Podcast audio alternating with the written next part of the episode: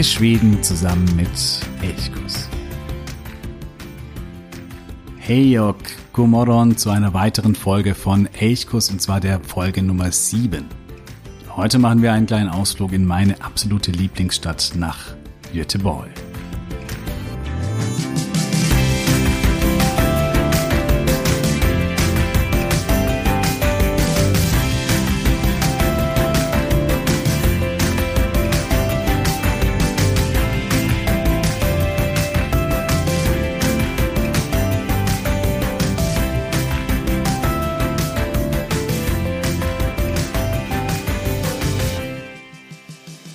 Halbe Stunde vor der Ankunft schiebt sich die Fähre an unzähligen Schereninseln vorbei, glatt geschliffene Felsen, auf denen sich ja gemütliche Häuser in weiß und rot wie so kleine Sprenkel verteilen, zwischen den Inseln aufgeblähte Segel von den unzähligen Segelbooten, Möwen überfliegen kreischend die Boote, die Wellen, das Meer, Scherenidyll.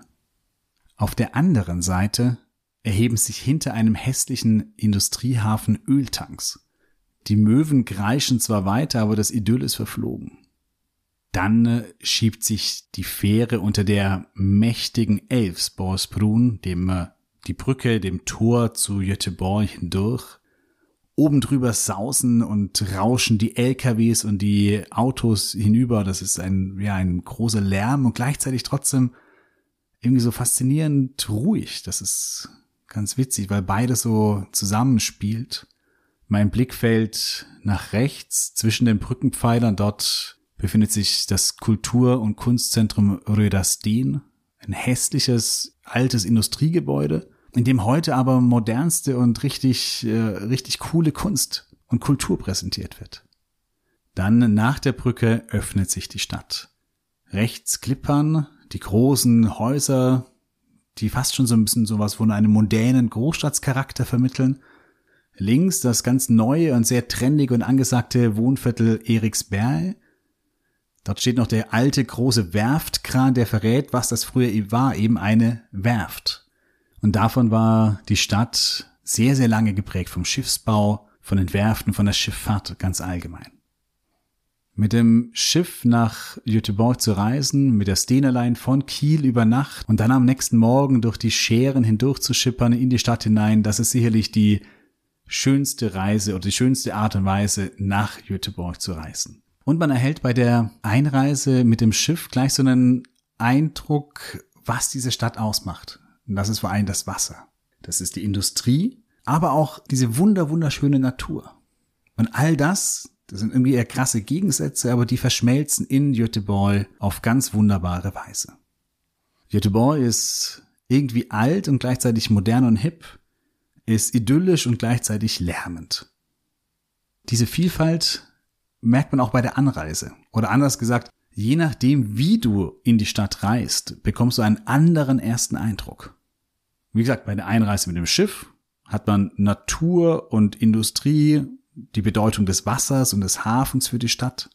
Wenn du aber fliegst, dann wirst du nicht direkt nach Göteborg fliegen, sondern nach Landwetter, der Flughafen, der etwas östlich der Stadt liegt. Und da fliegst du, wenn du gutes Wetter hast, dann siehst du das alles über unendlichen Wald und unzählige Seen, die sich so im Hinterland verteilen. Wenn du mit dem Auto von Süden kommend, über die Autobahn, also von Malmö kommend, nach Göteborg fährst, dann fährst du erstmal durch relativ unschöne Stadtviertel, eher sind so Industrie- und äh, ja, Gewerbegebiete. Da macht die Stadt keinen allzu schönen Eindruck. Und dann taucht plötzlich links die hölzerne Achterbahn von Liseberg, dem großen Göteborger Vergnügungspark auf. Vielleicht hörst du auch noch Kindergeschrei, vergnügtes Kindergeschrei. Auch das ist dann eben Göteborg. Wenn du mit dem Zug auch beispielsweise von Kopenhagen oder Malmö kommend entlang der Westküste nach Norden fährst und dann im äh, Göteborger Hauptbahnhof aussteigst, dann bist du mitten in der Stadt und mitten direkt bei Nordstan, einem der größten Einkaufsparadiese Schwedens vielleicht. Dann bist du also direkt mittendrin in äh, Göteborg als Shoppingstadt. Und einmal bin ich auch mit dem Fahrrad nach Göteborg gefahren, da bin ich dem da bin ich auf dem Kattegat-Läden gefahren. Das ist ein Radweg, der von Helsingborg immer an der Westküste entlang bis nach Göteborg führt. Und dort fährt man erstmal wenn man sich allmählich der Stadt nähert, immer an der Küste entlang, es ist sehr felsig, eben was sehr typisch ist für die Küstenlandschaft, dort ganz, ja, viele glattgeschliffene Felsen. man radelt da so entlang am Meer, es ist alles super idyllisch, ein paar Sportboothäfen, kleinere, ja, schöne Häuser, super, super idyllisch und man denkt an alles, aber nicht an Großstadt. Ja, und all das ist eben Göteborg, eine Stadt, die unglaublich vielfältig ist, abwechslungsreich ist. Ich habe das auch gemerkt, dass ich selbst in Göteborg gelebt habe. Ich habe an zwei Orten gelebt. Zunächst mal in äh, einer kleinen Wohnung in St. Siegfriedsplan, das ist in Örkrüte, sehr nobler Stadtteil, sehr schick, fein, da ist ja alles so, hat so ein bisschen, das hat so einen netten Kleinstadtcharakter. Und dann bin ich von dort in eine WG nach Gamlersdown gezogen, was ein bisschen urbaner, weil ja auch multikultureller ist. Gleichzeitig hatten wir aber direkt hinterm Haus einen Hügel, auf dem man sitzen konnte, grillen konnte und einen perfekten Blick auf die Stadt hatte. Also auch hier deutlich multikultureller, aber gleichzeitig auch die Natur, immer direkt in der Umgebung. Manchmal steht Göteborg so ein bisschen im Schatten von Stockholm, der Hauptstadt, die natürlich deutlich größer ist, vielleicht vom Stadtbild her auch schöner ist und natürlich deutlich mehr Sehenswürdigkeiten hat. Wenn man allein die Anzahl der Museen mit denen in äh, von Stockholm mit denen in Göteborg vergleicht, dann äh, stinkt da Göteborg vollkommen dagegen ab. Oder wenn man prinzipiell die Anzahl der Sehenswürdigkeiten vergleicht. Aber für mich ist Göteborg trotzdem die ja, die faszinierendere, die spannendere, auch die abwechslungsreichere Stadt.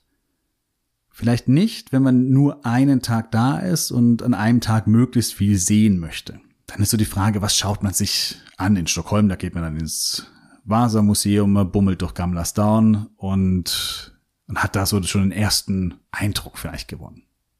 In äh, Göteborg ist es anders. Da braucht man ein paar Tage und man muss, glaube ich, eher so die Stadt erleben, erspüren und dann bin ich mir sicher, wird man sich auch in die Stadt verlieben, weil sie wahnsinnig viel Charakter hat.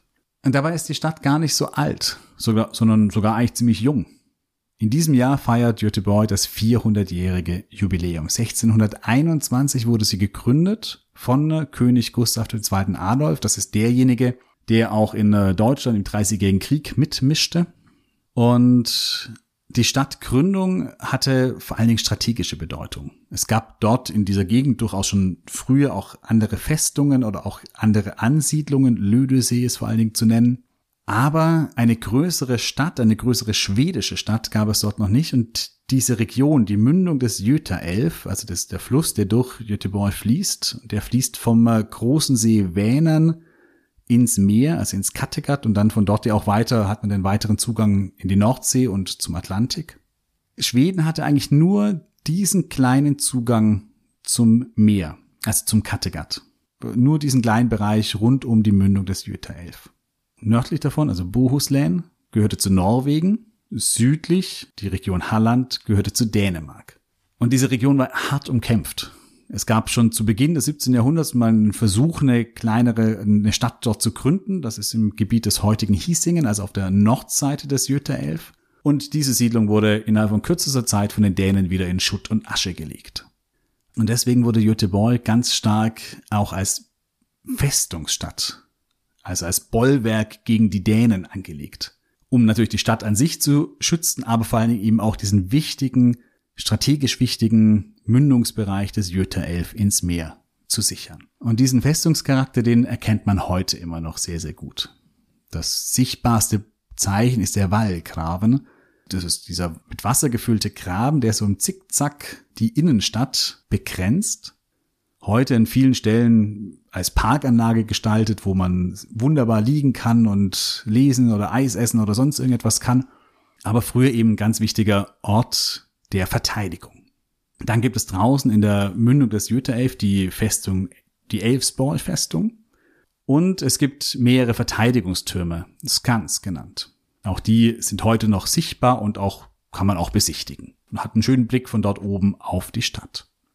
Und wie gesagt, diese Gründung war dann, oder halt als die Stadt die Stadtrechte übertragen bekam, das war genau vor 400 Jahren. Deswegen lohnt es sich vielleicht auch dieses Jahr nach Göteborg zu fahren und dort ein paar Tage zu verbringen, denn es sind einige Events angesagt, einige Feste, Konzerte, Vorträge und so weiter und so fort über die Stadtgründung oder über die Geschichte der Stadt. Das Jubiläum soll richtig groß gefeiert werden, über drei Jahre. Es geht es dieses Jahr los und dann 2022 und 2023 soll es noch weitergehen. Erster großer Höhepunkt ist der 4. Juni. Das ist der Tag, an dem ihm auch die Stadtprivilegien verliehen worden sind. Und ja, vielleicht ist das ja ein guter Tag, um nach Göteborg zu reisen. Was alles in diesem Jahr angeboten wird, hängt natürlich auch ein Stück weit von äh, der Corona-Epidemie ab, wie sich die genau entwickelt. Den Veranstaltungskalender habe ich dir auf jeden Fall in den Show Notes verlinkt. Ja, die Stadt entwickelte sich dann ganz schnell von dieser rein eher Verteidigungsstadt zur Industriestadt. Im 19. Jahrhundert siedelte sich vor allen Dingen viel Textilindustrie an, neben der Werftindustrie oder der Schiffsbauindustrie, die natürlich naturgegeben schon immer wichtig war in Göteborg. Die Textilindustrie verschwand relativ bald wieder, aber andere große Firmen wie Volvo oder SKF, Svenska Kühllagerfabriken, also die Kugellagerfabrik, die siedelten sich an und die prägen die Stadt bis heute. Die Werften schlossen in der zweiten Hälfte des 20. Jahrhunderts Schritt für Schritt. Und das war Beginn eines neuen Wandels der Stadt. Denn äh, bis dahin war der Fluss ganz stark von, von eben der Seefahrt, von der Industrie, vom Handel geprägt. Und jetzt begannen sich die Bürger allmählich den Fluss so zurückzuholen. Wohnviertel wuchsen bis direkt an den Fluss heran oder, dort, wo eben früher Werften waren, entstanden jetzt neue Wohnviertel. Die Oper, zu der ich später noch komme, äh, wurde gebaut und da passierte ganz, ganz viel direkt am Wasser. Und dabei entwickelte sich Göteborg immer mehr auch so zu einer, wie soll ich sagen, zu einer, so einer Eventstadt. Das können sie wirklich große Events. Nicht nur, dass die ganz großen Stars nach Göteborg kommen und dort vor allem im Ullevi-Stadion spielen, also Bruce Springsteen, Rolling Stones, Madonna, also die ganz großen der Showbranche kommen nach Göteborg. Und es gibt auch ansonsten viele Konzerte, viele Feste, Festivals, auch mitten in der Stadt. Das Way Out West Festival zum Beispiel, das jedes Jahr stattfindet, ist, finde ich, ein ganz großes Highlight und sehr zu empfehlen.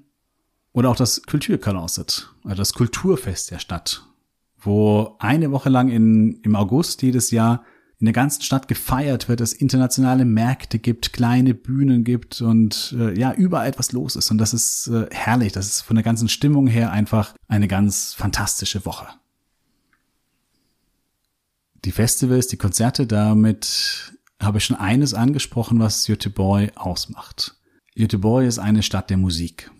Und zwar der unterschiedlichsten Musik. In den 70er, 80er Jahren war die Punkmusik ähm, aus Göteborg, also innerhalb von Schweden zumindest äh, sehr prominent. Nationaltheatern ist vielleicht das äh, prominenteste Beispiel. Aber auch viele große Popbands oder Rockbands und vor allen Dingen Metalbands kommen aus Göteborg. Ace of Base, Bruder Daniel, The Soundtrack of Our Lives, in Schweden extrem beliebt Håkan Hellström, Hell Songs, In Flames. Man kann unendlich weitermachen mit großen Bands. Und in diesem Zusammenhang haben sie auch viele so mittelgroße Bühnen gebildet, wo in einem relativ familiären Raum oder mit so einem relativ familiären Charakter durchaus angesagte Bands nach Göteborg kommen, wo man ganz, ganz, ganz tolle Konzerte erleben kann. Zum Beispiel im Sticky Fingers. Also als kleiner Tipp, das ist so im, am Rand der Innenstadt gelegen und dort gibt es teilweise unglaublich tolle Konzerte. Dass Göteborg eine Eventstadt ist, das merkt man auch, dass es eben eine Straße gibt, die Evenementstrucket oder halt übersetzt die Eventstraße oder die Eventzeile äh, ist. Die gibt es dort. Wenn man dort, wir gehen mal bei Kirschwägen, das ist so eine große Kreuzung, wenn man dort anfängt, dort liegt das Universium. Das Universium ist sehr empfehlenswert, wenn du mit Kindern da bist. Ja, das Universium ist eine vor allem für Kinder, für Jugendliche so eine Erfahrungswelt, ganz stark auf Biologie ausgerichtet, aber auch auf Physik. Es gibt einen, einen Dschungel, durch den man gehen kann. Es gibt ein riesiges Aquarium, aber es gibt auch so physikalische Experimentiermöglichkeiten. Und da kann man viele Stunden drin äh, verbringen, ohne dass es einem langweilig wird. Direkt nebendran liegt Les Eberles. der große Vergnügungspark in Göteborg. Und klar, wie in jedem Vergnügungspark sind die Attraktionen, also die Achterbahnen, Freefall Towers äh, und so weiter, Geisterbahnen und so weiter und so fort, die stehen im Zentrum. Aber das Schöne an eigentlich allen Vergnügungsparks in Skandinavien ist, dass sie eben nicht nur auf die Fahrattraktionen aus sind, sondern dass es auch so ein Ort ist, wo man einfach ja schön seine Zeit verbringen kann, wo man essen gehen kann, wo man spazieren gehen kann wo es im Winter Schlittschuhflächen gibt, im Sommer Tanzflächen, wo es Konzerte gibt. Also auch in Liseberg gibt es eine große Bühne, in der zum Beispiel Håkan Hellström immer mal wieder spielt oder auch andere große Konzerte stattfinden. Das heißt, man kann hier, auch wenn man gar nicht so ein Fan davon ist, irgendwie mit irgendwelchen Achterbahnen zu fahren, trotzdem wahnsinnig viel und wahnsinnig schöne Zeit verbringen. Vor allen Dingen aber nicht nur im Sommer. Im Herbst gibt es ein Halloween-Special und dann im Dezember ganz besonders schön Jül pour Liseberg, also Weihnachten in Liseberg, wo ja ein großer Weihnachtsmarkt stattfindet, alles sehr, sehr weihnachtlich und schön winterlich geschmückt ist und das ist für mich persönlich eines der Highlights in Liseberg. Wenn man äh, von dort dann die Straße weitergeht, kommt man erstmal an der Messe vorbei, dann kommt das Skandinavium, die große Eishockey-Arena, aber auch Konzert- oder Veranstaltungsarena. Dann kommt irgendwann ein großes Kino und schließlich Ullevi, das Stadion oder beziehungsweise heute die zwei Stadien. Es gibt das alte Stadion, das große WM-Stadion und es gibt eben das neue Ullevi-Stadion, das kleiner ist und das quasi die eigentliche oder heute die eigentliche Fußballarena ist, in der die städtischen Vereine IFK Göteborg, aber auch Geis, Örgryte und so weiter spielen. Also den Evenemangstråket, der ist auf jeden Fall eine Empfehlung wert. Es gibt dann noch einige weitere Sehenswürdigkeiten. Und die haben viel auch mit dem Wasser zu tun.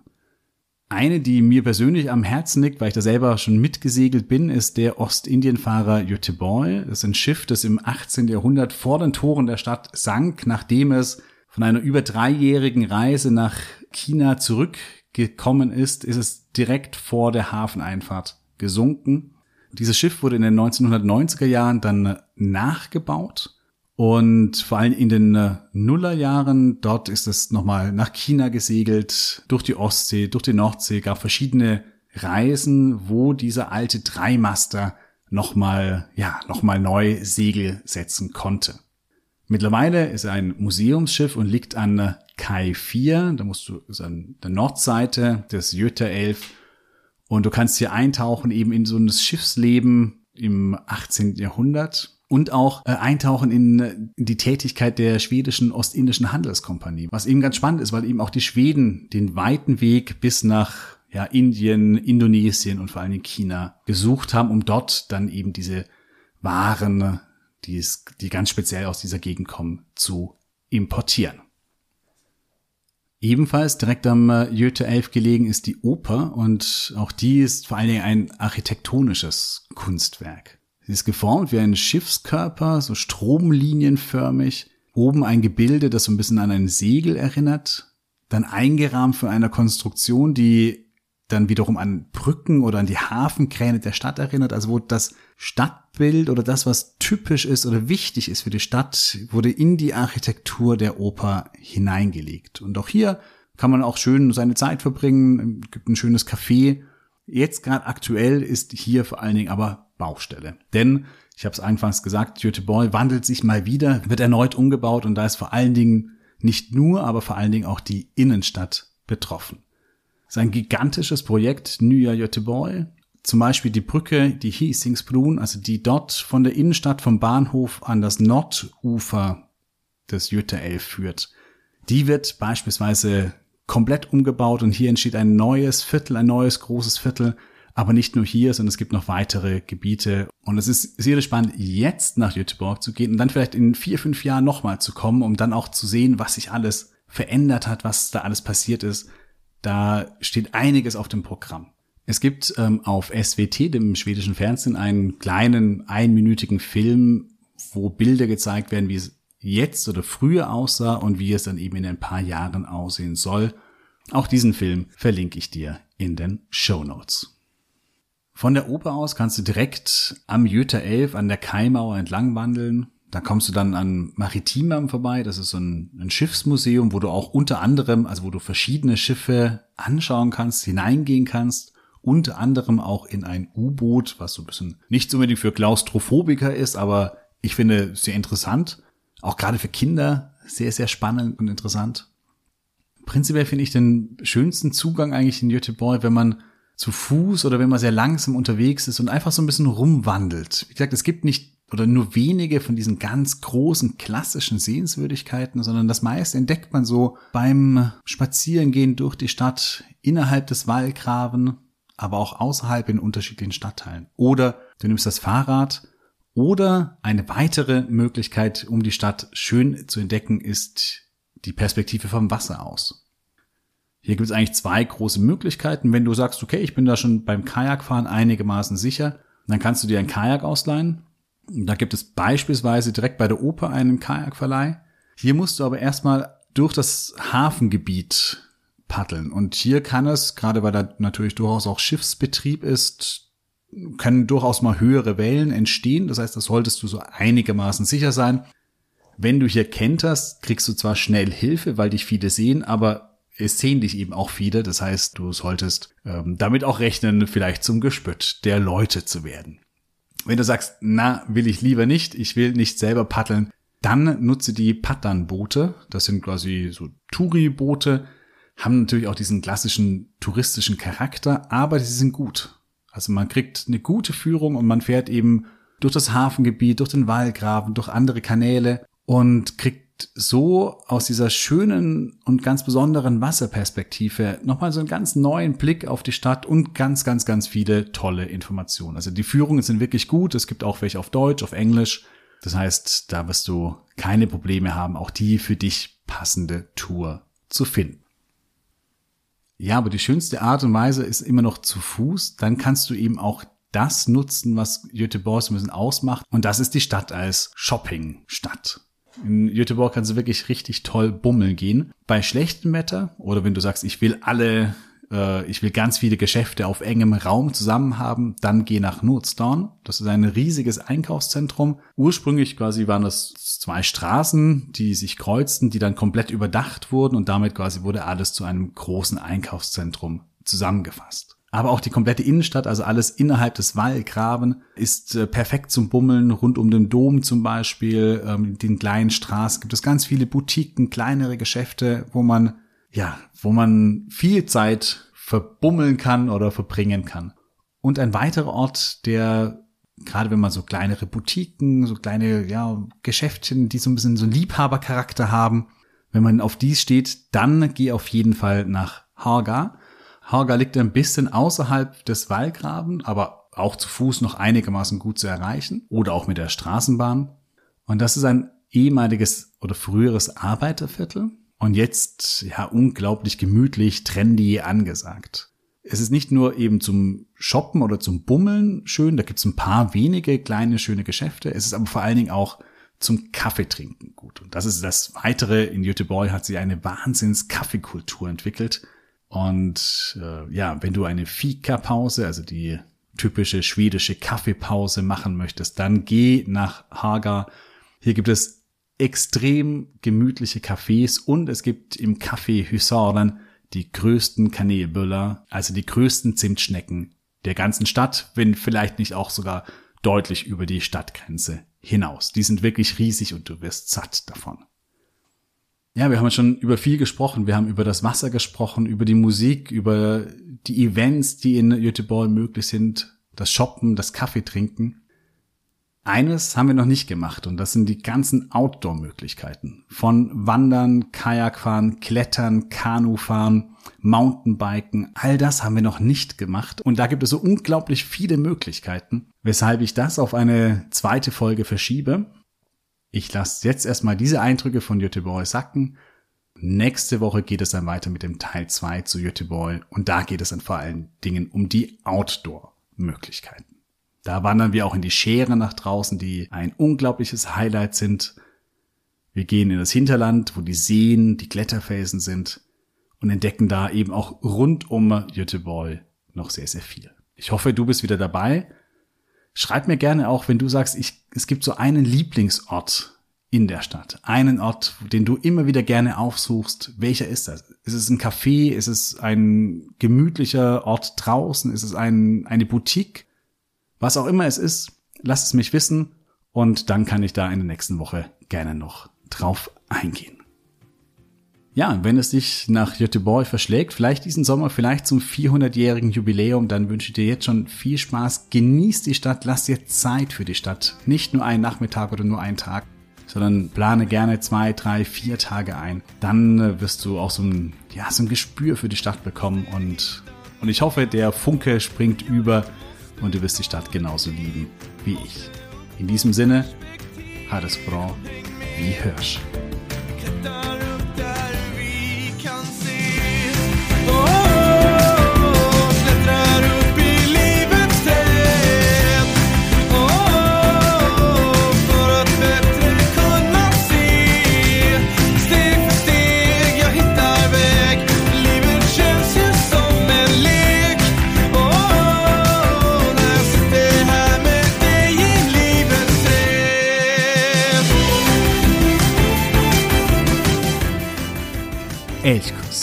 Der Podcast für Schweden.